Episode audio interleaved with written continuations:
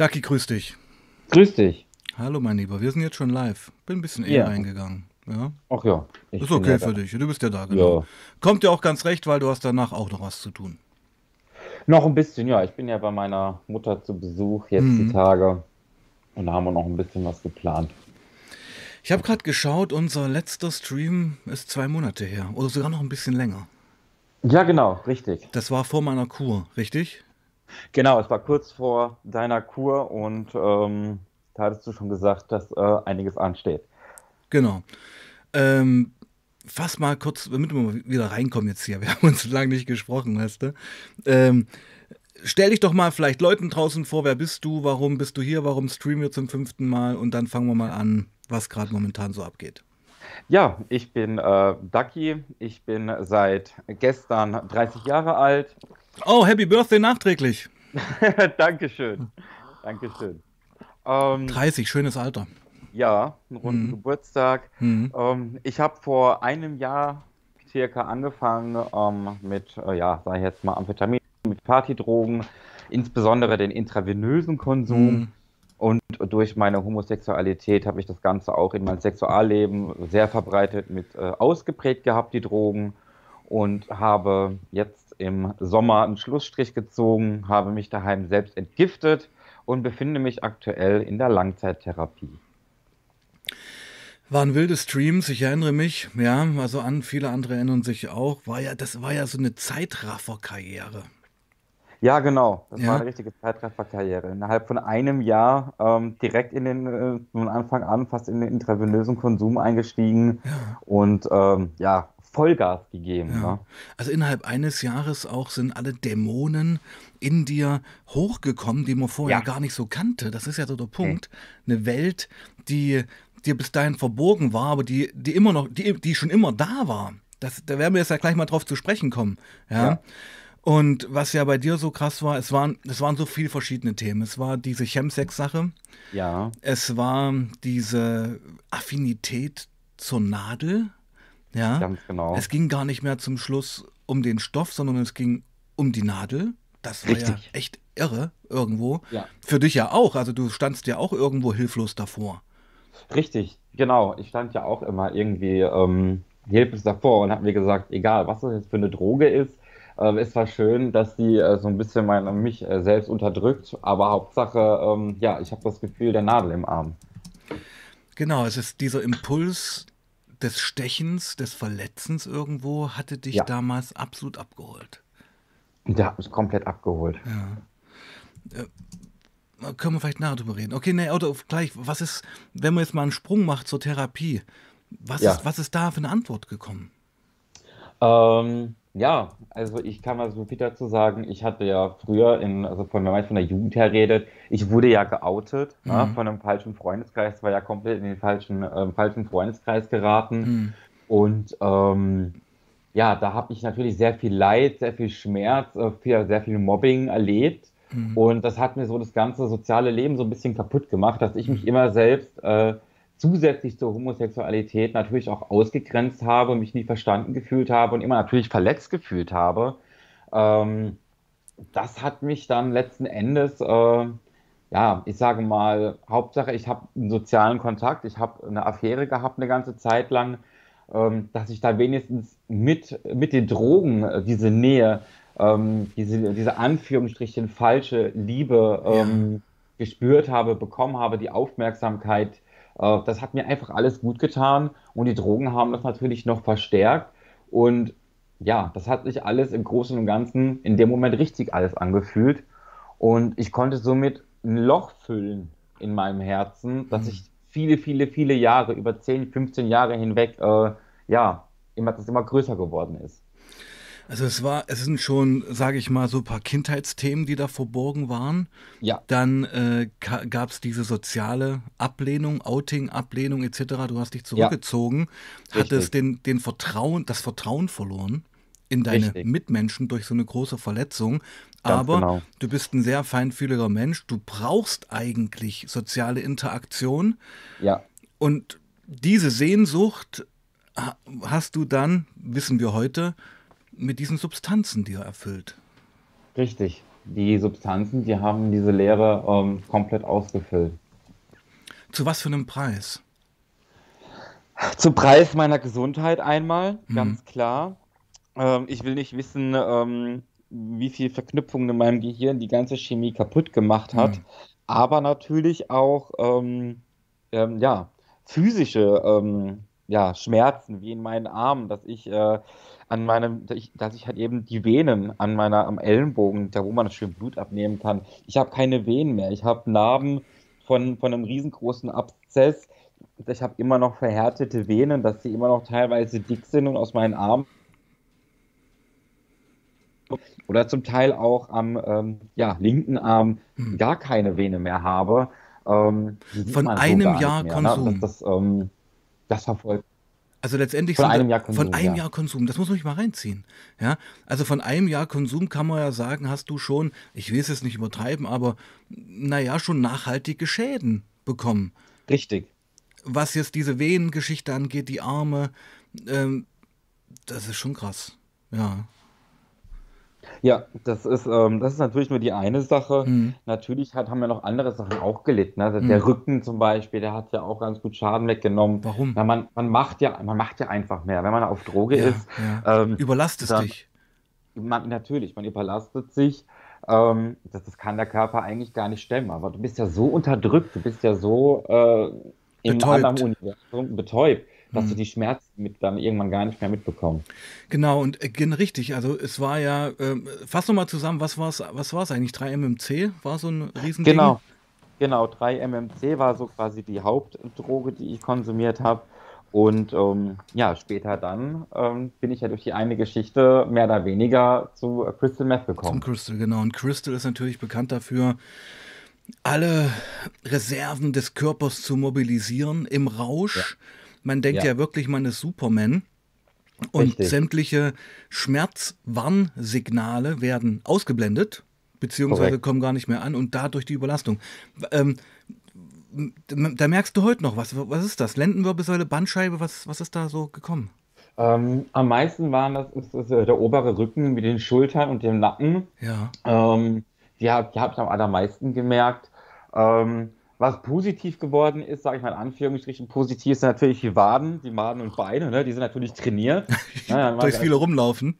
Durch viele rumlaufen und rumrennen und rummachen. Ja, ja. Die, sind, die haben sich gestärkt. Ähm, okay. Aber viele, viele Muskelpartien, die einfach komplett eingeklemmt waren, die überhaupt nicht mehr, die schlaff waren, die nicht mehr trainiert waren, die waren eine ganze, ganze Zeit lang, haben wir natürlich nur Schmerzen verursacht. Auch Verkrampfungen. Alles ja, ja. Von den Verkrampfungen. Ja, ja, ja. Die Faszien, sagt man ja, sind das sicherlich. Genau. Die, die da um diese Gelenke drumherum liegen. Äh, ich, ich kenne sowas. Ich habe auch so eine Black Roll zu Hause. Wo, eine Faszienrolle. Eine Faszienrolle, ja, gut, eine Faszienrolle. Ähm, und ähm, auf Kur hatten wir das ja auch, ja. Es gibt ja auch diese Dorntherapie, ich weiß nicht, ob du die kennst. Ja, genau, genau. Ich habe ja? letzte, vorletzte Woche, wir haben eine, äh, eine, angehende Heilpraktikerin bei uns in der Klinik ja. und die hat mir bei mir als allererstes, als ersten Patient in der Reha, ähm, wo hat sie mir angeboten, mir eine Dornenmassage zu geben. Ja. Und diese Dornenmassage hat meinen Rücken gerettet. Sie hat gemeint, sie hat so viele Wirbel wieder in Anführungsstrichen eingerenkt bekommen ähm, im Nacken- und Schulterbereich und im unteren Rückenbereich, dass ich einfach keine Rückenschmerzen mehr habe. Ich bin frei von Rückenschmerzen. Ich habe nichts mehr, keinen einzigen Schmerz. Und das ist ja eher eine ganz sanfte Methode, wo man so links und rechts vom Wirbel eigentlich nur so ein bisschen drückt. Ja. Ja, genau. Ja, und dann versucht, also eben, das ist, man denkt immer, man muss auf die Wirbel gehen, aber eigentlich sind es ja die Verspannungen, liegen ja neben diesen Wirbeln. Ja. Ganz genau. Da freut mich, dass wir da eine Parallele aus unserer beider, ich nenne es mal Kur mitgenommen haben. Ja. Ja. Genau. Wie ist der Stand jetzt? Bist du momentan noch in Behandlung, sage ich mal? Ja, also ich habe ja sechs Monate geht ja so eine ähm, Langzeittherapie für Drogen. Hm, ich bin Wahnsinn. jetzt in der, ja, gerade weiß die 13. Woche, ich gehe jetzt in die 14. Woche zu. Das heißt, ich habe noch knapp drei Monate, na, drei Monate vor mir in der Therapie. Ähm, es hat sich natürlich vieles getan, auch in mir drin. Mhm. Ähm, denn vom letzten Stand, vom letzten Stream, da habe ich ja gesagt, da fühle ich mich aktuell doch noch eher sehr unwohl. Hm. Es war viel Konsum im Haus. Hm. Es ging ja sehr viel Spice rum. Wahnsinn. Ähm, mhm. die Leute, die haben damit gedealt im Haus, die Leute haben damit, äh, haben das auch geraucht. Man hat das denen angesehen, aber ne, wenn die eine Urinkontrolle gemacht haben, es wurde einfach nicht angezeigt. Ah, darum, darum konsumieren sie kein Gras, sondern Spice, weil das beim Drogentest nicht anschlägt. Richtig, ah, genau. Das sind so die Insider bei einer das, Langzeittherapie. Ja. Das sind leider so die Insider-Drogen äh, von einer Langzeittherapie. Da, da erhofft man sich für 10 Minuten, 20 Minuten ähm, einen Rausch, ne, mhm. der sehr, sehr extrem ist und auch sehr, sehr schädlich ist, weil da sind ja 10.000 Chemikalien gefühlt mhm. zusammengemischt worden. Mhm. Ähm, dann kommen die 20 Minuten auf ihr Leben nicht klar. Ne? Mhm. Und ja, danach ist wieder alles normal und man ist, ist nicht auffindbar. Hm, hm. also, dann holen Sie doch mal ab. Das fing eigentlich an. Wann hast du angefangen damit? Im November? Am 23.10. 10. Ende August, äh, Ende Oktober. Ende Oktober. Und das war jetzt erstmal eine Entgiftung. Nee, das war schon direkt die Langzeittherapie. Ich bin ja auf null, bin ich ja schon in die genau. Therapie rein. Du hast dich ja selber entgiftet und bin. Und Richtig. Äh, hol doch mal für die Laien ab, was passiert dann so? Was, was macht man da? Ähm, entgiften, also also ich will ja jeden, der quasi eine Entgiftung vor sich hat, ich möchte jeden, jeden bitten, geht in eine Klinik, wenn ihr Benzos oder Opiate einen Entzug machen wollt. Das ist lebensgefährlich. Hm. Ja. Ähm, in meiner, in meiner Sache war das ja so, ich habe ja eher diese Amphetamine genommen. Das ist ja eher, das ist jetzt, da hat man keine Nachwirkungen von. Das war ja bei mir, ich möchte ja eher von der Nadel wegkommen und immer als ich dann diesen, ähm, diesen Nachlegedrang, diesen Suchtdruck auf einmal entwickelt hatte, habe ich angefangen mit Cannabis zu rauchen. Hm. Und um da quasi entgegenzuwirken und auch viel mit synthetischen Cannabinoiden zu arbeiten. Ah, furchtbar ähm, schlimm. Mhm. Also dieses HHC, HHCP, ja. THCP. Und ähm, das war halt eben günstiger als richtiges Gras. Und es hat mir quasi geholfen, mich ähm, ja von der Nadel zu entfernen. Und irgendwann war es dann soweit, da habe ich gesagt, gut, bald geht in die Langzeittherapie, du kannst jetzt nicht weiter kiffen, das funktioniert nicht. Und dann bin ich langsam, aber Stück für Stück von dem THC und den synthetischen Cannabinoiden weg und habe dann CBD nur noch geraucht, hm. um so ein bisschen die Entzugsentscheidungen äh, entgegenzuwirken. Hm. Und habe dann auch gemerkt, so fünf Tage lang wirklich mit Fieber, nasser Schweiß, äh, keinen Hunger, Durchfall, Erbrechen, also mir ging es hundeelend, circa fünf Tage lang. Und dann war das Schlimmste eigentlich schon geschafft. Ähm, dank CBD zum Rauchen und einmal Öl für die Zunge und so ein bisschen zum Beruhigen ähm, habe ich es dann geschafft, in vier Wochen mich dann erstmal von dem Cannabis loszukommen. Hm. Und davor habe ich dann knapp eineinhalb Monate gebraucht, um Stück für Stück von der Nadel wegzukommen. Wahnsinn. Und dann ist eigentlich äh, in dieser Therapie, es geht es um Gespräche, geht es eigentlich um das dahinter. Genau, es geht da dahinter, ähm, es wird viel mit Biografie gearbeitet, hm. äh, um zu schauen, wo, wo, wo ist ein Anknüpfungspunkt, wo sind ähm, Punkte, äh, die eventuell Trigger ausgelöst haben von der Kindheit, von der Jugend, von den Eltern, von Freunden äh, oder eventuell sogar von Partnern oder natürlich auch von der Arbeit. Ne? Also es gibt okay. ja auch viele, die äh, Kokain zur Arbeit nehmen, um die Leistung zu erhöhen, um mhm. die Arbeit zu bewältigen. Und in solchen Biografie, äh, biografischen Arbeiten wird geschaut, wo kann man anknüpfen. Was waren bei dir die Punkte da? Ähm, ein ganz, ganz großer Punkt ist äh, immer noch meine Kindheit gewesen, oder ja. ist immer noch meine Kindheit von meinem Vater. Ja. Ähm, denn ich bin sehr, sagen wir mal, sehr konservativ aufgewachsen. Ich, ähm, war, ich war ein Kirchengänger, ich musste jeden Sonntag in die Kirche, also sehr katholisch erzogen. Ähm, mein Vater äh, war, ich nenne ihn meistens noch Erzeuger, war sehr aggressiv, er war sehr herrisch, er war sehr laut, er hat mich auch oft in der Kindheit geschlagen. Und ähm, das hat mich ja schon dazu gedrängt, eher immer so zurückhaltend zu sein und schüchtern zu sein und Angst zu haben. Ähm, dass ich ja nichts Falsches sage oder hm. lieber, lieber komplett den Mund halte. Hm und dann mich gar nicht zu äußern dazu und halt eben auch den Konflikten. Ich hasse Konflikte auch heute noch hm. und ich gehe auch heute noch jedem Konflikt aus dem Weg, so gut wie es geht. Ähm, das hat sich ja natürlich mit in die Jugend gezogen, wo dann das Outing kam und ich dann auch von Mitschülern oder auch die Leuten hier in der Umgebung ähm, angespuckt wurde, geschlagen, getreten, blaue Flecken, Blutergüsse. Ähm, da, einfach mal. Da haben wir ja noch gar nicht so drüber geredet, oder? Nee, gar nicht so viel. Also das ist so eine Mobbing-Geschichte in der Schule gewesen. Genau, richtig. Was, Also was, was meinst du, woran, woran lag das? Warum haben sie dich da auserkoren als Opfer? ähm, weil ich schwul bin. Willst du mal in diese Geschichte reingehen? Weil das ist, glaube ich, echt ganz wichtig. Das ist also in der Schulzeit passiert, das Outing. Richtig, Hatten wir das schon genau. mal ganz detailliert besprochen? Detailliert nicht, nein, aber wir Ja. sind nochmal kurz drüber geflogen. Ja. Wollen wir das heute mal besprechen? Können wir gerne machen. Mach das mal, weil ich denke, das ist wichtig. Ja, das ist Hm. sehr wichtig. In der Klinik jetzt so kann ich nicht viel drüber reden, Hm. ähm, weil ja, es, es versteht mich jetzt, also die Therapeuten verstehen mich in einem gewissen Maße, aber man kann das halt eben nicht thematisieren, weil niemand vor mir sitzt oder gegenüber mir sitzt, der dasselbe Leid erfahren hat oder schon erfahrener ist in dem Bereich und mir auch eine Rückmeldung dazu geben kann. Deswegen bleibt das Thema liegen, aber da gehe ich ab nächster Woche, übernächster Woche in eine Selbsthilfegruppe, um sogar das äh, außerhalb der Therapiezeiten anzugehen. Hm. Okay. Aber gut.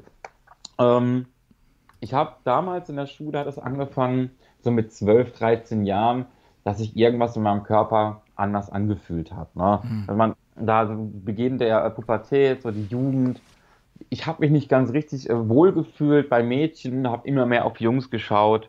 Ähm, es hat sich schnell herauskristallisiert für mich selbst, dass ich eigentlich auf Männer stehe. Hm. Ähm, ich habe mich mit 13 Jahren in einem sehr kleinen Freundeskreis geoutet, wobei eine Person dabei war, ähm, die das nach außen getragen hat. Ich habe gesagt, Leute, ich bin eigentlich noch nicht so weit, dass ich mich überall outen möchte, sondern Hm. erstmal bei euch. Hm. Diese eine Person war leider eine sehr falsche Person Hm. und hat ähm, das Ganze ja dann auf einmal wie ein Lauffeuer in ganz meiner ganzen Heimatstadt hier verbreitet. Hm. Und da ging das Theater los. Ne, da kam dann, äh, anfänglich kam dann ähm, erstmal Fragen, stimmt das und hin und her dies und das. Und jede neue Ansprache ist ja wie ein Schlag ins Gesicht. Richtig, Weil, genau. weil du einfach denkst, Mann, der Typ hat das ausgeplaudert, was kommt jetzt für eine Welle auf mich zu? Das war tatsächlich ein Mädchen, das Ah, ausgeplaudert hat. okay. Ja, ich klar, ich erinnere mich, wir hatten das, glaube ich, schon mal kurz. Genau, also du hast dich einem Mädchen anvertraut, so mit dem Ja. Punkto Sicherheit, dir kann ich ja vertrauen, Richtig. aber sie musste das natürlich ausplaudern. Oh. Ja, Und ja, da hat es angefangen in der Schule auch schon äh, äh, natürlich zu separieren und also die Gruppchenbildung und ähm, ja, Hm. diese, diese typischen Mobber, ähm, die man dann kennt, dann angefangen ähm, Beleidigungen mit du Schwuchtel, ähm, äh, solche homophoben Äußerungen. Ähm, dann, wenn man sich dagegen gewehrt hat, ne, dann kamen sie natürlich direkt auf einem zu und ähm, also haben ja, nur darauf haben, gewartet, dass du reagierst, um dann einen Grund zu haben, körperlich zu werden. genau, Hm. richtig, ja. Das ähm, ja, da hat es auch schon angefangen, mit, mit, mit Papierkügelchen auf einen zu werfen und dann Hm. mitten im Unterricht dann äh, homophobe Äußerungen zu Hm. geben. Ähm, ja, dann einfach mal mit der, mit der, mit der glatten Hand auf den Nacken zu schlagen und hier Hm. Schwuchtel. Ähm, ja, das, das war wirklich sehr, sehr, sehr schrecklich. Ähm, bis hin dann in den Toilettenpausen, dann keine Ahnung. Da war man halt eben gerade fertig mit dem, äh, auf dem Klo, hat sich die Hände gewaschen und auf einmal hast du da einfach so eine Faust äh, hier in, in die Seite reinbekommen, einfach nur weil du schwul bist. Es ist eigentlich unvorstellbar, oder? Und das ist, ist das ist noch gar nicht so lange her. Wie lange ist das jetzt her? Ähm, 15 Jahre, könnte man das so sagen? 17, 17 Jahre, 15 bis 17 Jahre, ja. Denkst du, heute hat sich da was geändert in der Gesellschaft, beziehungsweise in Schule? Ähm, in den Schulen ja. Hm. Also ich, ich, höre ja von vielen ähm, Bekannten auch, in den Schulen wird damit sehr, sehr offen umgegangen. Hm. Es wird äh, sehr viel mehr akzeptiert, weil einfach auch viel mehr drüber gesprochen wird. Hm. Es ist nicht mehr dieses Tabuthema Hm. oder dieses komische Thema von früher, sondern es wird in der Schule thematisiert, es wird gesprochen und es wird auch sehr, es, es, es, gibt eigentlich keine, es, es gibt keine Toleranz äh, gegen, ähm, gegen für sowas. Also da wird Hm. auch sehr schnell eingegriffen und dementsprechend dann auch ähm, therapeutische oder halt eben dann auch andere Maßnahmen Hm. angewandt. Heutzutage hat sich wieder gebessert. Ja, also ich kann ich ähnlich sagen, bin ja selbst in der Schulsozialarbeit. Also es ist eigentlich, natürlich wird es immer irgendwelche Typen geben, die da, oder auch Mädels, die da, die haben ja gar kein Problem mit so einer äh, Homosexualität, sondern sie sehen das einfach als Thema, was sie gegen dich verwenden können. weil sie denken, sie können dich damit verletzen. Ja? Und oft sind das eben auch Leute, die äh, selber nicht Opfer werden möchten und dann zum Täter werden oder zur Täterin. Richtig, ja. genau. Ja, sehe ich ähnlich. Also das ist ja ein gesellschaftliches Thema geworden. Also ganze LGBT, LGBT, LGBTQ, ja, jetzt habe ich es richtig ausgesprochen. LGBTQ Plus. Plus, genau. ja. Ähm, ist ja schon sehr präsent, muss man ja sagen. Ja. Findest du das okay, dass das so präsent ist oder mü müsste das noch präsenter werden? Ähm, ich finde es teilweise in Ordnung, dass es präsent ist. Mhm. Ähm, aber meiner Meinung nach, wir leben mittlerweile im Jahr 2024 mhm. und da sollte das eigentlich kein Thema sein, mhm. worüber man aufklären oder reden muss. Mhm. Eigentlich nicht. Aber ich sag mal, wenn du Nein. jetzt zum Beispiel nach Osteuropa schaust, ja, äh, Russland, Polen, ja. wie auch immer, ähm, da ist das mit der Homosexualitätsgeschichte natürlich ein ganz anderes Level. Ja, natürlich. Da werden sie natürlich noch verfolgt ja. ähm, und zum Teil auch äh, ja, getötet. Wenn, äh, Russland ist ein ganz hartes Pflaster. Das ist ja sogar gesetzlich festgelegt. Da wird ja sogar Homosexualität mit Pädophilie gleichgesetzt. Also ganz irre Geschichten. Ja. ja. Und ähm, na gut, aber wir kommen ein bisschen vom Thema ab. Aber ich sag mal, das war so ein Punkt, ein Trauma, nennen wir es mal Trauma aus deinem Richtig. Leben, was du da mitgeschleppt hattest. Ja. Richtig. Was, was für Themen kamen noch so? Also was möchtest du noch erzählen? Was, was hat dir gut getan in dieser Therapie oder tut dir noch gut? Was sind so die Sachen, die dich da aufbauen?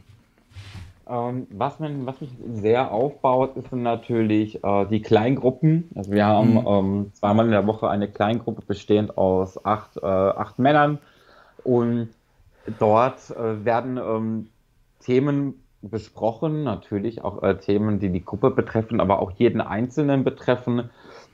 Und dort braucht man einfach kein Blatt vor den Mund zu nehmen. Ne? Also man kann wirklich ehrlich sein, ähm, man kann offen über Dinge reden, die von den anderen auch offen äh, angenommen werden mhm. und dann auch ähm, besprochen werden. Natürlich gibt es hier die ein oder andere ähm, äh, ja, Meinungsverschiedenheit, mhm. nenne ich es jetzt mal. Zum Beispiel? Ist, äh, zum Thema Schwarz-Weiß-Denken. Mhm. Zum Beispiel Geschlechterrollen. Was ist ein Mann? Was ist eine Frau? Was macht ein Mann? Was macht eine Frau? Also so eine Therapie ist letztendlich auch ein Mikrokosmos der Gesellschaft. Ja, richtig. Die, die Leute, die dort sitzen. Genau. Mhm. Also es ist schon sehr spannend und natürlich dann auch die äh, Einzeltherapien. Ich habe ja einmal in der Woche eine Stunde, also knapp eine Stunde 15, ähm, eine Einzeltherapie mit meiner Therapeutin zusammen, wo ähm, ja, Themen aufgegriffen werden, ähm, sie mir auch manchmal auch andere Sichtweisen gibt auf äh, ähm, ja, Themen, die ich, die ich anders sehe oder mir neue ähm, Lösungswege vor oder Lösungsansätze vorstellt. Und ähm, ja, es zum, ist schon sehr Was ist ein Thema bei dir zum Beispiel, wo du neue äh, Ansätze bekommen hast? Ähm, meine kurze Zündschnur. Frustrationstoleranz. Ja, ja richtig. Kenne ich bei mir auch. Äh, darf ich dir mal kurz sagen, was ich aus meiner Kur mitgenommen habe? Was für ein Schlüsselwort? Ja, klar, gerne lässt sich eigentlich alles auf ein Wort münzen und ich denke, da treffen wir uns. Gelassenheit. Mhm. Ja. Gelassenheit in allen Dingen des Lebens. Mhm. Ja, und das fängt ja. mit der inneren Aufgewühltheit an. Ja, wenn man, das ist ja so die kurze Zündschnur-Geschichte. Ja. Und eben auch in Betrachtung der Dinge, die außerhalb von einem passieren und die man ja oft auch gar nicht ähm, ändern kann. Genau, also es, hm. es, hängt viel damit zusammen, denn ich, wir hatten ähm, circa drei Einzeltermine, also knapp einen Monat äh, also damit verbracht, die ähm, Dreistuhltechnik anzuwenden. Dreistuhl, äh, erzähl mir was davon, ja. Dreistuhltechnik, also das sind quasi ähm, drei Seiten in mir drin, mhm. ähm, die das Sagen haben. Mhm. Da haben wir natürlich einmal die Opferrolle, ne, dass mhm. ich mich als Opfer sehe durch die Kindheit, durch das Jugend, durch das Mobbing sehe ich mich ja eigentlich sehr oft als Opfer. Warum ich schon wieder? Warum passiert mir das Ganze? Warum bin ich jetzt der Schuldige? Dann haben wir einmal die Vernunftseite in mir, die sehr, sehr klein ist, dieses vernünftige Denken. Mhm. Und dann gibt es noch einmal die Sicherheitsseite, Sicherheit-Täterrolle. Ähm, und immer hat, man kann sich das vorstellen, wie ein Schlachtfeld. Ja? ja.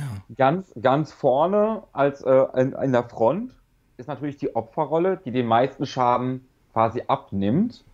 In der Mitte ist versucht die Vernunftrolle, vorne die Front zu klären und zu sagen, hey, jetzt guckt doch mal da genauer drauf, schaut euch mal um, so schlimm ist das doch gar nicht. Und ganz weit hinten ist dann natürlich die Sicherheit, ne, meine Mauer, die ich mir hochgezogen habe, mit scharfen Kanonen. Mhm. Und diese Kanonen sind immer geladen. Mhm. Die sind mhm. immer abfeuerbereit. Okay.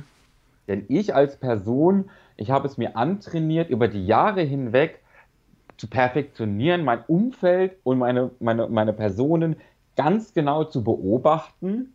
Tun die mir gut? Wie geben die sich? Wie schauen die aus? Was sagen sie? Welche Interessen? Und ganz wichtig, was für Fehler haben diese Menschen gemacht? Also ich, ich, ja, ich wollte mich gerade sagen, sekündliche Bewertungen. Richtig, denn ich speichere mir das ab. Meine, also ich wenn ich eine Diskussion führe oder eine Konfrontation habe, ich werde nicht handgreiflich, sondern ich nutze mein Wissen und meine Beobachtungsgabe und setze sie dann dagegen ein. Das heißt, wenn ich sehe, dass der andere beispielsweise konsumiert hat und er würde mich dumm anmachen während der Therapiezeit, würde ich zu ihm hingehen und würde ihn versuchen, mundtot zu machen, indem ich seinen Fehler direkt an den Kopf schmeiße und somit verletze. Also eher Stratege. Richtig. Ja. Ähm, ja, finde ich aber fast die bessere Version als Frontalangriff. Ja. Ich habe nämlich noch einen Satz äh, aus der Kur mitgenommen. Das eine war Gelassenheit und das andere, da habe ich auch einen Satz gelesen, der perfekt auch so zu meinem Gefühlszustand passte. Der erfolgreichste Krieger ist niemals wütend. Mhm. Das, das ist ein passender Satz. Trifft auf mich nicht ganz so zu. Ja. Denn da kommt ja noch die Sache mit der kurzen, kurzen Zündschnur. Ja. Ich habe Jahre hinweg, habe ich ja nur eingesteckt, eingesteckt, hm. eingesteckt, eingesteckt. Und irgendwann ist der Teekessel einfach so kurz vorm Überlaufen, vorm Pfeifen, dass meine Zündschnur immer kleiner und immer kleiner wurde. Und wenn mich dann etwas nervt oder ich irgendwas abbekomme, schieße ich direkt zurück. Hm. Kannst du gar nicht kontrollieren. Kann ich, na, ist eher ein Reflex, war ein Reflex. Es ist, es ist ein Reflex. Hm. Mittlerweile, also ich habe mir mit meiner Therapeutin haben wir ähm, ein System entwickelt für mich mit Büroklammern. Und mhm. zwar habe ich immer in einer Hosentasche 10 bis 15 Büroklammern. Und jedes Mal, wenn ich es schaffe, mich nicht aufzuregen oder nicht dagegen anzugehen oder zurückzufeuern, nehme ich eine Büroklammer von der rechten Seite in die linke Seite. Und am Abend, wenn der Tag vorbei ist, lege ich diese raus und kann sehen, aha, von 15 Situationen konnte ich mich heute siebenmal, sechsmal oder fünfmal beherrschen und konnte diesem Konflikt oder diese kurze Zündschnur nicht nachgeben und kann mich verbessern. Das ist wie so eine Art Belohnungssystem, kann ich sagen. Ne? Ganz starkes Bild, das werde ich auch mal machen. Also man packt sich so ein, ein, ein, Budget an 15 Büroklammern in die rechte Hosentasche. Das, genau. sind, das sind so die Stresstrigger, die einem Alltag begegnen. Die sind da schon auf Tasche. Ja. Und ich kann das aber auch verstehen. Und wenn man in so einer Situation ist, denkt man natürlich erstmal an die Büroklammer. Man, man, man switcht da auch ein bisschen schon wieder um. Richtig. Ja, und sagt, okay. Und in der Situation, wo ich es eigentlich hochfahren würde, greifst du in deine rechte Hosentasche, nimmst eine Büroklammer raus, schaust sie vielleicht eine Minute an, spielst mit dir rum, sagst dann, okay, ich, habe, ich lasse die Zündschnur jetzt nicht entzünden mhm. und packst die in die linke Hosentasche. Ganz genau. Danke für den Tipp, muss ich auch mal machen. Sehr das, gerne. Also, also Büroklammer, das ist, ist was ganz Praktisches auch. Man kann natürlich auch, bitte nicht gekocht, aber so Erbsen kann man auch verwenden, wenn die getrocknet sind.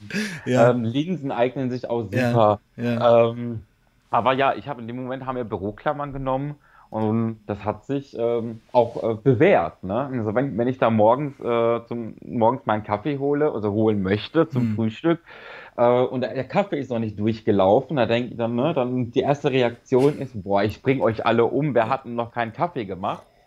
Ähm, ja, das sind dann so Situationen, wo ich dann morgen schon direkt hingehe und mir eine Büroklammer äh, in die andere Seitentasche reinlege. Und, und, und funktioniert das für dich? Ist dann dieser Ärger, diese Wut weg?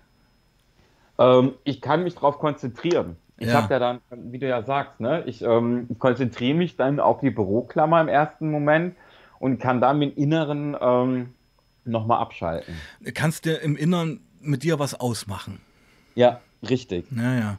Also man geht eben mal ganz analytisch an gerade diese Gefühlswallung ran. Darum geht's ja. Richtig, genau. Ja, das, du, ich kenne das, weil das tut einem ja nicht gut. Ja, Nein. diese ständigen emotionalen Eruptionen ähm, rauben massiv Energie, Ja. haben einen massiven Nachgang auch. Man verletzt ja dann manchmal auch schon Leute dadurch. Genau. Dann tut es einem wieder leid. Ja, und dann nimmt man halt lieber eine Büroklammer in der Hand. Okay, mhm, super. Was, was gibt es noch so? Das finde ich gerade ganz spannend. Was gibt es noch so für alltägliche Techniken, die man mitgeben könnte? alltägliche Techniken, die man mitgeben könnte. Das ist natürlich auf jeden individuell. Ähm, Ja, wir sind ja gerade bei dir. ähm, Was also tut dir gut? Wenn ich zum Beispiel, also ich, ich Anfangs war es ja noch für mich sehr, sehr viel, wenn ich jetzt zum Beispiel in die nächste größere Stadt gefahren bin. Ne? Das ist schon eine, äh, es ist schon eine Großstadt und ähm, ich war ja früher, äh, als ich noch Cannabis konsumiert habe und dann auch im Sommer immer nur mit Sonnenbrille unterwegs äh, und habe mich ja dann immer beobachtet gefühlt, diese, diese Paranoia. Ja, Und ähm, das, sowas bleibt natürlich auch immer noch gerne hängen oder ist bei mir hängen geblieben. Und da wurde mir ähm, auch von einem Mitpatienten, der auch sehr viel mit Meditation macht und ähm, viel Meditationsmusik hört zum Abschalten, zum Entspannen, hat mir den Tipp gegeben, wenn du dich in einer ganz, ganz großen Stress- oder äh, Stresssituation oder dir wird alles zu viel, es sind zu viele Reize, dann guck dich um und such dir entweder eine, eine Farbe, eine Form oder irgendeinen Gegenstand aus und such deine Umgebung in deinem Blickfeld danach ab. Zum Beispiel, ich habe mich dann auf eine blaue Farbe konzentriert und habe alles andere versucht auszublenden, außer Dinge, Gegenstände mit einer blauen Farbe. Mhm, okay, also man, man filtert. Richtig. Ja. Mit so einem, mit so einem Mechanismus, mit so einem System, Farben zu filtern, das macht anscheinend auch was mit seinen Gefühlen dann. Genau, entweder Farben oder Ja. Formen, nur Kreise, Quadrate, ähm, Mülleimer oder von mir aus auch äh, Türen, dass man sich dann zwar trotzdem noch nach vorne bewegt oder einfach mal kurz stehen bleibt und dann einfach mal die ja, Umgebung in dem Maße wahrnimmt. Okay, das heißt, du bist jetzt am Wochenende immer daheim, kann man das so sagen? Hm, nein. Nein. also ich fahre ja knapp 230 Kilometer Oh. nach Hause zu meiner Mutter. Das ist heute, weil du Geburtstag hattest, so eine Geschichte. Ja, genau. Okay, mhm. Richtig. Das, das, ich habe jetzt ähm, ein paar Tage, also Belastungstage genommen, um, äh, oder auch Erprobungstage würde man. Ah, äh, das ist so eine Art Experiment, so sagen. eine Art Freigang, könnte man fast sagen. Ja, genau. Ja. Richtig. Und da war ich jetzt äh, seit ähm, Freitag, äh, bin ich mit dem Flixbus hierher gefahren, weil die Deutsche Bahn ja streikt. Ja. Und verbin, äh, muss am Dienstag bis 17.30 Uhr wieder in der Klinik sein. Mhm. Wie geht's dann dort weiter? Ja, wie geht es dann dort weiter? Ähm, natürlich einerseits, wir haben ja noch unsere Wochenpläne. Ne? Mhm. Wir haben ähm, jeden Tag äh, was anderes. Ich bin mittlerweile seit knapp gut fünf, sechs Wochen in der Küche. Das heißt, wir Patienten, wir machen ja das Essen selber Mhm. für die ganze Mannschaft. Wir haben eine Großküche und da sind wir jetzt zu fünft, inklusive äh, einer Haushälterin, der wir jeden Tag das Essen frisch kochen. Mhm. Ähm, da, das ist so, so ein Bereich, da kommt man wieder so ein bisschen in den Alltag rein. Man weiß, aha, von 10.30 Uhr bis 12.30 Uhr bin ich in der Küche und habe die Verantwortung fürs Essen zu machen. Hm. Das tut einem gut. Ja, also mir tut das unendlich gut. Ich koche gerne, ich habe Spaß daran. Mhm.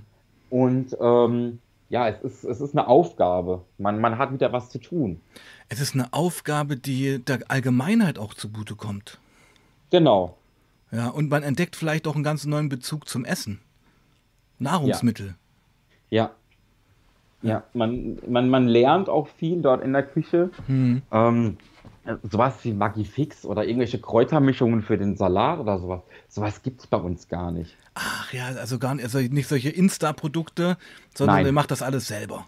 Wir machen das alles selber. Und wenn wir eine Suppe, äh, wenn wir, also wir haben Montag und Mittwoch ist, ist ein Veggie-Tag, also vegetarische Gerichte. Und Mittwochs haben wir Suppen und freitags haben wir einen Fischtag. Also wir schauen natürlich schon auf eine ausgewogene Ernährung. Und seitdem jetzt noch ein Mitpatient und ich so ein bisschen äh, ja, de, das Zepter in der Küche in der Hand haben, kochen wir dann auch sehr, ja, versuchen so wenig wie möglich mit Sahne, mit Schmand mhm. oder irgendwas zu arbeiten, ähm, um eine gesunde Ernährung durchzubekommen. Und das macht auch Riesenspaß. Mhm. Mhm. Gibt es Freundschaften, die du schon geknüpft hast dort? Ja, ja, ja auf jeden Fall. Okay, auch vielleicht mehr als Freundschaften? Nein. Nein, okay, das willst du auch Nein. gar nicht.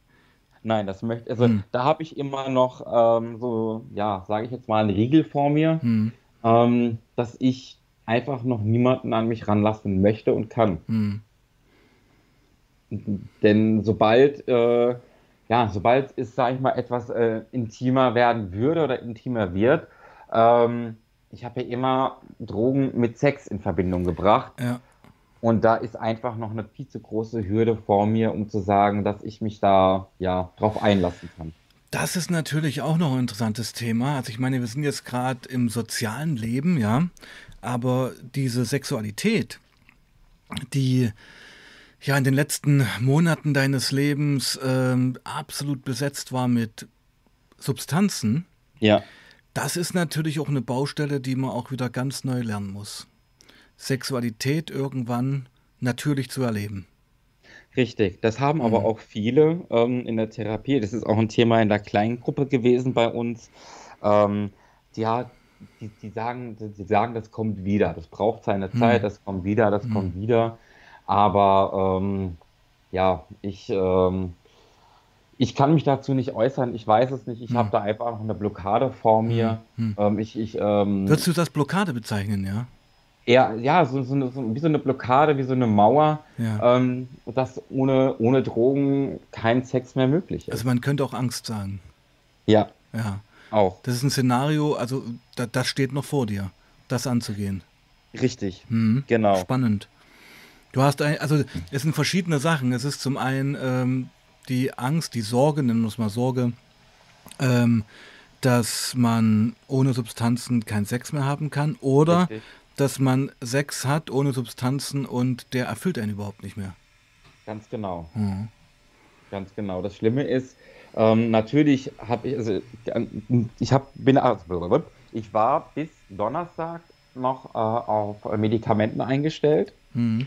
Ähm, auf Metazapin, das ist ein Antidepressiva mit einem mhm. sedierenden Teil. Ja. Und ich bin ehrlich, ich habe 10 Kilo zugenommen. Das Zeug macht Fett. Ich habe so, ja, ich habe das, das, auch mal genommen und du, du, du, kriegst halt massiv Bock zu essen. Richtig. Hm. Und ich habe dadurch jetzt 10 Kilo zugenommen. Oh. Ähm, kurzer, kurzer kleiner Ausschwenker nach außen. Ich mache jetzt seit eineinhalb Wochen Kraftsport. Ja. Äh, ich gehe jeden Tag zwei, zweieinhalb Stunden bei uns unten im Fitnessstudio trainieren. Ja. Ähm, wir sind zu viert, es macht mir Spaß. Ich habe schon einige schöne, gute Erfolge. Wenn ich mir meinen Bizeps angucke, hm. denke ich mir, Halleluja, wie geil ist das denn? ja. Ähm, aber gut, davon mal was anderes. Nee, ich habe die Medikamente jetzt äh, ausschleichen lassen, knapp eine Woche lang nur die Hälfte der Hälfte der Medikation hm. und jetzt seit Donnerstag habe ich dann gar keine mehr. Hm. Ich habe den Bedarf Quetiapin auch zum Schlafen, ja. ähm, weil ich teilweise ähm, ja nicht einschlafen kann, wenn, wenn ich mache die Augen zu und sobald die Augen zu sind und im Bett bin und Fernsehen gucke oder Netflix gucke, bam, kommen Videos oder Filme vor meinen Augen ähm, wie ich mir natürlich gerade eine Spritze gesetzt habe und dann angefangen habe zu, zu vögeln. Flashbacks. Richtig. Krass. Und die sind ganz, und die sind ganz extrem und die sind mittlerweile auch tagsüber da. Wow. Ähm, und ähm, ja, das war sehr extrem. Und wir haben jetzt noch einen neue, neuen Patienten bekommen, ähm, der eben auch intravenös konsumiert hat, auch hm. Kokain intravenös und Crystal Meth intravenös gespritzt hat. Und ich habe dem fünf Minuten zugehört, wie er darüber geredet hat. Und, hast, und danach ja. musste ich weg. Hast schweißnasse Hände gekriegt? Ich habe schweißnasse Hände bekommen. Hm. Ich habe ähm, ich, ich hab so einen Suchtdruck äh, entwickelt gehabt, hm. äh, dass ich selber ähm, Angst vor mir hatte, ähm, weil ich gesagt habe, hey, ich bin ja jetzt fünf Tage bei der Mutter. Eine Nase wird mich nicht umbringen. Das ist in drei Tagen eh wieder raus. Die Gedanken hattest du schon? Ja. Oh, ja. scheiße. Okay. Es war, also es war wirklich kurz vor 100. Und ähm, ich bin dann nach unten in mein Zimmer. Ich bin 20 Minuten lang äh, das kleine Zimmer hoch und runter gelaufen, habe Musik gehört, ähm, habe mir ähm, einen Waschlappen mit einem ganz heißen Wasser genommen, habe mir den auf meine Arme gelegt, ähm, dass, ich eine anderen, dass ich andere Reize habe, äh, um davon abzulenken. Und man sagt, so ein intensiver Suchtdruck hält 10 Minuten an. Hm. Und wenn diese 10 Minuten geschafft sind, dann flacht er auch wieder ab. Hm. Und das war sehr, sehr, ähm, ja, eine heikle Situation. Ich habe die auch angesprochen. Mein Zimmernachbar ist dann, hat dann auch geklopft und hat gefragt, warum ich hier die ganze Zeit so auf und ablaufe, so laut bin. Ja. Und da habe ich gesagt, du, sorry, das, das ist gerade passiert und ähm, ich musste einmal kurz abschalten. Aber ja, das ist ähm, ja, das ist die Wahrheit. Ja, das ist die Wahrheit. Das sind die Fakten, die du noch zu konfrontieren hast. Und ja, da, also ich finde das Wahnsinn. Also ich meine, ich kann es wissen ja, ich habe ja auch jahrelange Erfahrung mit Chemsex gehabt, Crystal. Mhm. Und ähm, war bei mir ja ähnlich, dass du eigentlich dann wirklich erst mal eine Zeit lang brauchtest, und das waren bestimmt Monate, wenn nicht sogar ein, zwei Jahre, eine ganz cleane Sexualität wieder zu entwickeln. Und ich meine, zur Sexualität gehört eben nicht hier, ich jag mir jetzt mal eine, ballere mir mal Crystal und dann geht's vier, fünf Stunden ab, sondern ja. äh, sex natürliche Sexualität fängt ja eben auch beim Küssen und Kuscheln an. Richtig. Und das macht man auf Crystal ja nicht. Nee. Da machst du ja Überhaupt. nur Vollgas. Da gibst du nur Vollgas und hast die wildesten Sachen im Kopf. Ja, ja, also äh, völlig enthemmend. Sachen, die man im Clean-Zustand äh, niemals machen würde. Ja. ja. Naja, und naja, da hat sich schon was verschoben im Kopf. Ja, richtig. Und was ich krass finde, sind halt dass diese, diese Flashbacks. Es ist halt immer noch da. Und es ist, darum ist es so gut, dass du das einfach weitermachst. Die, es, die Therapie. Es, ja, natürlich. Mhm. Also für mich gibt es keinen äh, keinen anderen Weg als die Therapie. Ähm, denn ich, ich möchte ja noch was erreichen in meinem mhm. Leben. Ich möchte ja noch was von meinem Leben haben. Ich bin jetzt erst 30, andere sind Mitte 50 und haben 30 Jahre lang Kokain genommen mhm. und sind jetzt in der Therapie. Ähm, bei denen ist das Leben in Anführungsstrichen zwar noch nicht vorbei, aber die haben halt eben, ja, ihren ihr Zenit Leben, überschritten. Ja, Genau. Richtig. Und das ist ja auch immer so mein Punkt und darum auch interessant, dass du gerade 30 geworden bist. Ich finde, das habe ich ja schon oft erzählt, 30 ist so eine magische Zahl. Ja, die meisten ja. fangen halt mit, bei dir das nicht, aber viele fangen halt mit Stoffen mit 15, 16, 17, 18 an und rutschen dann massiv rein. Mhm. Dann geht das 10, 15 Jahre so, dann sind sie 30 oder so Anfang 30. Und wenn man dann den Absprung nicht schafft, finde ich, ja. dann hat man länger im Leben konsumiert, als dass man clean war. Ganz genau. Ja, und dann hat man nämlich auch eigentlich die Persönlichkeit vergessen, beziehungsweise die ist verschwunden, die du eigentlich mal warst. Richtig. Oh, Aber zum oh. Thema Suchtdruck ja. gibt es tatsächlich noch eine zweite Story. Okay. Ähm, die hat sich einen Tag nach Silvester abgespielt in der Klinik. Mhm. Ähm, um vorzugreifen, hätte mich äh, eine Therapeutin nicht eineinhalb Stunden lang aufgehalten, wäre ich an die, an die nächste Tankstelle gegangen und hätte mir so eine HHC-Stick geholt und hätte mich weggeschossen. Also zum Rauchen. Hm. Ähm, du musst dir vorstellen, es war äh, der, der, der Patient, der wurde leider entlassen. Er kam wegen Partydrogen und Amphetamin und Cannabis, also gängig Ecstasy, MDMA und LSD, und wurde entlassen weil er sich das erste Mal intravenös Heroin als Überdosis gespritzt hat. In der Therapie? In der Therapie. Oh, Spitze, okay. Mhm. Hat sich direkt nach äh, Neujahr, ähm, ja, war doch, das war da, am 2.1. habe ich einen Anruf bekommen von dem anderen Mitpatienten, der mit ihm unterwegs war, der wohl auch in dieser ganzen Sache äh, involviert war und hat gemeint, ja, hier hör mal zu, der ist die ganze Zeit nicht nur am Übergeben, der ist schwitzig, der atmet äh, nicht mehr wirklich viel und was ist da los und hin mhm. und her. Die haben das abgestempelt, ich muss heute noch drüber lachen. Die waren in einem Fastfood-Restaurant essen und haben Schrimps gegessen. Und haben gesagt, ja, er hätte wohl schlechte Schrimps gegessen. Fischvergiftung. Fischvergiftung. So.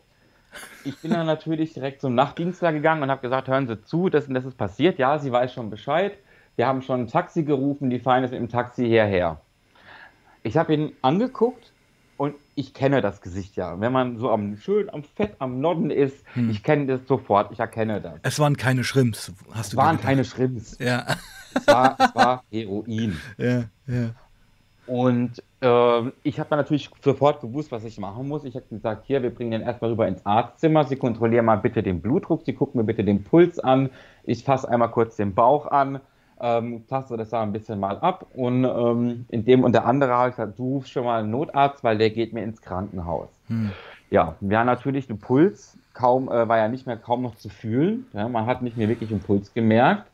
Ähm, Blutdruck war leicht erhöht und natürlich seine Aussprache, die dicken Augen, äh, seine nicht verfügbare Reaktion, ähm, hat alles auf einen Heroinkonsum ähm, ja, Verengt. geführt. Ja, ja, ja, ja, genau.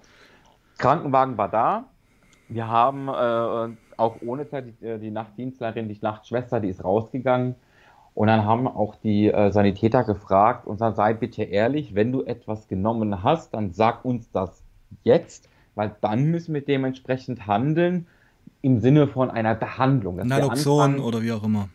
Ganz genau. Hm. Ne, er hat in, in seinem kompletten Rausch war der noch so klar und hat gesagt, nein, er hat nichts konsumiert, er hat nichts konsumiert. Es könnte wohl eine Vergiftung sein oder eine allergische Reaktion. Bescheuert eigentlich, oder? Also wenigstens da musste es ja zugeben. Wenigstens da hätte er es zugeben ja. müssen. Ja. Und, um ähm, seiner selbst willen. Richtig, um sein ja. Leben. Ja, ne? ja. Ähm, er wollte auf partout nicht ins Krankenhaus. Da hat er schon versucht, auch irgendwas zu unterschreiben. Der hat auch unterschrieben, dass er nicht ins Krankenhaus gehen möchte. Mhm. Und ähm, ohne uns abzusprechen, hat der Sanitäter und ich haben mal auf die Uhr geguckt und äh, haben seine Atmung kontrolliert. Und der Junge hat nur noch sechs Mal in der Minute geatmet. What the fuck? Okay. Er hatte eine sehr ausgeprägte Atemdepression. Ja und wäre der, hätten wir gesagt, alles gut, Sie können gehen, wir bringen den jungen Mann nach oben und soll schlafen. Wäre der am nächsten Morgen nicht aufgewacht? Der wäre der wär, der wär verstorben in der Nacht. In der Klinik durch eine Überdosis Heroin. Wäre fast eine Bildschlagzeile. Wäre eine, wäre eine Schlagzeile definitiv für die Bild. Mhm. Und, und jetzt, jetzt stell dir mal vor, da sind mhm. 25 Patienten alle wissen, dass er Heroin konsumiert hat und auf einmal ist am nächsten Morgen die Kripo da. Leichenwagen, hm. Polizei, äh, Ersthelfer, Staatsanwalt. Äh, da alles. Ne? Hm. Und auf einmal hieß es ja, der junge Mann ist heute Nacht verstorben, das auch noch gegenüber von meinem Zimmer war. Hm. Das war, das, äh, das hätte Folgen gehabt für jeden von uns. Und da hätte man gerade noch mal drei Monate Therapie dranhängen können, um sowas zu verarbeiten. Ja, weil man sich dann natürlich auch die Schuld dafür gibt, weil man ihn gedeckt hat. Ähm, ich habe, also wir haben ihn ja nicht gedeckt. Also ja. der eine Freund natürlich, ja, der hat äh, sich äh, die Hände aufgekratzt von diesem Opioid-Jucken. Oh, okay. ja, der hat komplett offene Hände gehabt über die Nacht. Ja. Ähm, aber allein, dass er das, allein, dass er an Heroin gedacht hat und dass er wirklich also ich habe gefragt, man nimmt so 20 bis 30 Milligramm und er sich wohl möglich 150 Milligramm verabreicht hat, ähm, war das eigentlich schon ein Suizidversuch in meinen Augen. Und ähm, Me meinst du, das war ein Suizidversuch von ihm? Ich könnte es mir fast vorstellen. Warum? Was waren seine Gründe? Er, ähm, er, hatte schon zwei Rückfälle in der Klinik gehabt, mehr oder weniger mhm. zwei Rückfälle im Sinne von ähm, Spice. Der hat mhm. auch Spice geraucht. Dann hat er Crack geraucht und ähm, hatte dann natürlich noch Benzos genommen. Das haben wir, wurde aber halt eben nicht aufgemacht, im therapeutischen Sinne aufgemacht. Und ist danach erst alles rausgekommen, dass er noch Kokain und äh, Benzos genommen hat und Alkohol getrunken hat. Ähm, der junge Mann, der war Anfang 20 und war, Entschuldigung, ein leichtes Opfer. Dem mhm. hast du auch, hätte ich dem äh, Crystal Meth schön geredet und hätte mir Spritze dahingelegt, der hätte sich auch Crystal Meth gespritzt. Also. Also auch ein ganz starker Drang, sich zu betäuben, was ja. auch immer dahinter stand. Richtig, hm. genau. Und der, der, er hatte zu mir gesagt, ich habe mich mit ihm eine Stunde unterhalten, als er am nächsten Tag wiederkam und hat gemeint, die anderen denken doch eh alle, ich würde nur konsumieren. Äh, daheim ist es eh scheiße, weil die Eltern, weil die jetzt fängt seine Schwester an zu rebellieren so ein bisschen daheim. Mhm da ist eh dicke Luft. Ich kann eigentlich sonst nirgendwo eigentlich aktuell hin. Hm. Also habe ich nur noch den Weg gesehen. Hm, hm. Verzweifelt. sehr verzweifelt mhm. ist er gewesen. Mhm. Und ähm, ja, natürlich, äh, ich habe in dem Moment, als das Ganze passiert ist, ich kenne ja solche Extremsituationen, kenne ich ja vom Akutkrankenhaus im Praktikum. Mhm. Und ich konnte ja meine Emotionen abschalten, also abstellen. Ne? Ich habe nur noch gehandelt und wusste, was ich zu machen habe. Warst in einem professionellen Modus. Richtig, hm. ganz genau. Und so die ersten Tage danach, so die ein, zwei Tage danach, habe ich angefangen, das für mich selbst zu verarbeiten. Und ich bin mehrmals am Tag in meinem Zimmer bitterlich in Tränen ausgebrochen, ähm, wie, man, wie, man, wie man es schaffen kann, einen Menschen so zu manipulieren, dass er sich selbst Heroin spritzt, obwohl er nie was damit zu tun hatte und daran fast verstorben wäre. Ja. Und da macht man sich zwar keine Vor ich mache keine Vorwürfe gemacht, ich habe alles richtig gemacht in dem Moment, aber das waren einfach ähm, zwei Freunde, hm. die ich in der Therapie kennengelernt habe. Ne? Hm. Ich, ich habe einen besseren Draht zu denen gehabt, wir haben mehr zu tun gehabt, wir haben viele Sachen ausgetauscht, auch äh, private Dinge. Und ich konnte das einfach nicht verstehen, dass wieder, dass mir wieder sowas widerfährt, dass in meinem engeren Freundeskreis wieder jemand also durch, nicht durch Drogen oder fast durch diese Scheißsache, durch die Drogen gestorben wäre. Und das hat mich so auseinandergenommen innerlich. Ich habe ich hab wirklich alles gefühlt. Ich wusste nicht, wo, wo meine Emotionen überhaupt sind. Ich habe von Traurigkeit über Wut, über Enttäuschung, äh, auch natürlich Glück war dabei und Freude, dass er überlebt hat, war dabei. Ähm, ja, mein Kopf war einfach so voll und ich habe mich von wirklich von allem und jedem distanziert. Ähm, und ich weiß, es war am Mittwoch, es war ein Mittwoch, dann wollte ich ja, mittags zum Ausgang wollte ich raus und ich habe mir schon fest im Kopf geplant gehabt, ich gehe da jetzt hin und ich werde mir so einen Stick kaufen und ich werde mir den Kopf wegziehen. Ich, ich habe keinen Bock drauf, hm. ich will das gerade nicht mehr haben, ich will weg davon kommen und möchte einfach nur Nebel in meinem Kopf haben. Ich war unten, habe noch einen Kaffee getrunken und auf einmal kam eine, eine sehr eine ältere Therapeutin auf mich zu, die ist jetzt in Rente gegangen und sie hat gesehen, dass mit mir irgendwas nicht stimmt. Mhm. Sie hat sich, wollte ich nur einen Kaffee holen und dann hat sie sich an meinen Tisch gesetzt und hat gesagt, was ist los? Mhm. Dann hat sie gesagt, Moment, sie ist erstmal die Tür zumachen gegangen. Ich war ja unten im, im Essensraum, im mhm. Aufenthaltsraum. Da durfte auch niemand rein. Sie hat jeden angeschrien, dass er rausgehen soll. Und auf einmal es hat wie, wie, ein Kloß im Hals. Es hat einfach alles gelöst. Ich habe so bitterlich angefangen zu weinen darüber ja. und habe ihr erzählt, wie ich mich gerade fühle, was ich jetzt eigentlich gerade vorhatte, dass ich mich, dass ich eigentlich gerade einen Rückfall geplant habe, ähm, weil es mir so scheiße, so schlecht darüber da, damit geht und ich nicht weiß, wie ich das Ganze verarbeiten soll, weil ich einfach diese, ich sag mal, das Leben lag auf meinen Schultern hm. Und das, das, ist, das, das hätte ich nicht verantworten können, das hätte ich mit mir selbst nicht vereinbaren können, wenn ich diesem jungen Mann nicht geholfen hätte und er gegenüber von meinem Zimmer verstorben wäre. Das, das hätte ich für mich nicht vereinbaren können. Hm. Das, das, das wäre für mich fast ein Todesstoß gewesen hm. für meine Gefühle. Und ich wäre ich wär am Ende. Hm. Ich, ich wüsste nicht, wie ich dann, äh, wie ich da weitermachen sollen hm. würde. Hm. Und in diesen 90 Minuten hat mich die Frau wieder so auf die Beine bekommen, hat mir so viel Kraft und Energie geschenkt, ähm, dass sie mich von diesem Gedanken abgebracht hat, äh, zu konsumieren. Ein Zeichen Gottes, wenn man daran glauben möchte. Ja. Oder einfach die richtige Person zur richtigen Zeit da gewesen das war, ja, das, das war ein Engel. Ich habe mhm. hab auch zu ihr gesagt, zu der Therapeutin, ähm, sie, sie waren mein Schutzengel. Mhm. Und mhm. wenn sie nicht gewesen wären, dann hätte ich diesen Rückfall auch definitiv durchgezogen. Und wer weiß, was dann nach diesem Rückfall passiert wäre, weil das sowas öffnet ja anderen Rückfällen wieder Tor und Tür. Ja, mhm. ja. Mhm. Also natürlich, äh, ich habe ja gesehen, wie schnell das geht. Man muss nur in diese Stadt fahren, an einen bestimmten Ort gehen. Da ist nicht weit, ist ein großer Druckraum. Da hängen Automaten für frisches Besteck mhm. zum Kaufen. Ähm, das hätte mich natürlich auch in meinem Zustand, wenn ich dann das, das, das HHC geraucht hätte, ähm, ich hätte bestimmt auch auf die Idee kommen können, mir da was zu besorgen und mir dann selbst eine Spritze zu geben, um das zu Na klar, so nach dem Motto ist doch jetzt eh alles scheißegal. Jetzt ist eh alles scheißegal, jetzt kann ich auch Vollgas geben. Mhm. Wow, mein Lieber. Ähm, ja, Stunde ist fast rum. Ging schon Ja. wieder ratzi fatzi. Und ich, ich, ich habe am Anfang so geschaut, wo, wo werden wir hinkommen, aber die, die letzte halbe Stunde war ja schon wieder ein wilder Ritt. Ja, also das Ja, echt irre. Ähm, mal in den letzten fünf Minuten, was möchtest du als Botschaft noch droppen? Wir werden uns sicherlich ja wieder hören. definitiv. Ja, Meine Geschichte ist noch nicht zu Ende. Eben, genau. Du bist noch mittendrin und gerade diese Erwähnung von diesen Flashback-Geschichten äh, hat mir eigentlich noch gezeigt, wo du so stehst und dir ja auch. Ja, Es ist nicht überstanden. nein, es ist, ich bin auf dem richtigen Weg. Hm. Ähm, ich bin ähm, so in der Mitte von der Therapie. Ich, es, es ist nur ein Baustein, der die Therapie legt. Mhm.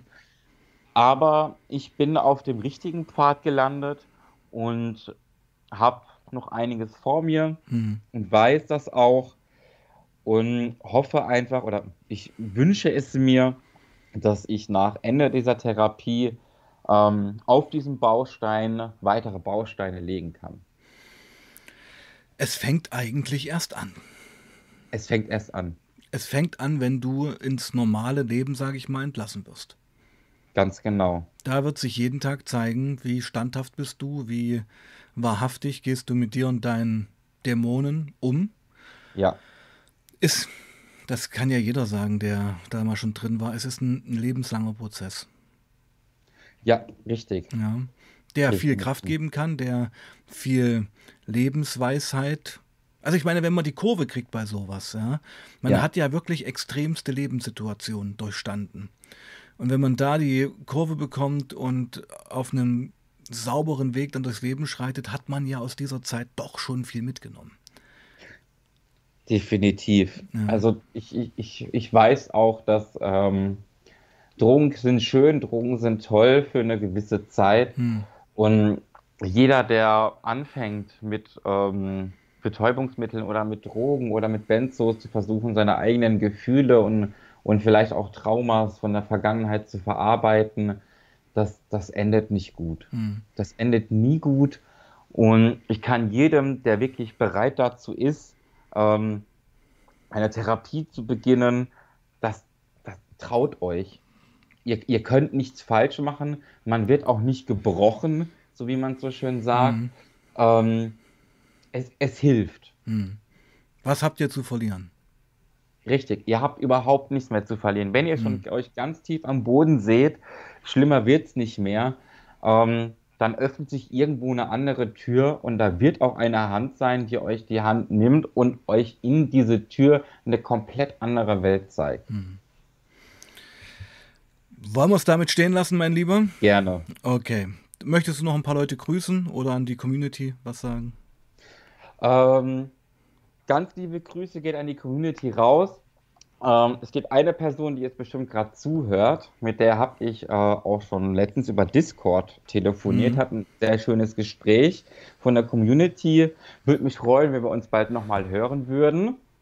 Die Person weiß auch ganz genau Bescheid, wen ich meine. Ja. Und damit gebe ich euch einen schönen Sonntag. Ich hoffe, bei euch ist auch so wunderschönes Wetter wie bei uns hier. Bei uns auch, ja, bei mir auch. Ja. Strahlende Sonne. Mhm. Genießt den Tag, geht raus an die frische Luft, unternehmt was mit euren Freunden, mit der Familie, bleibt nicht allein.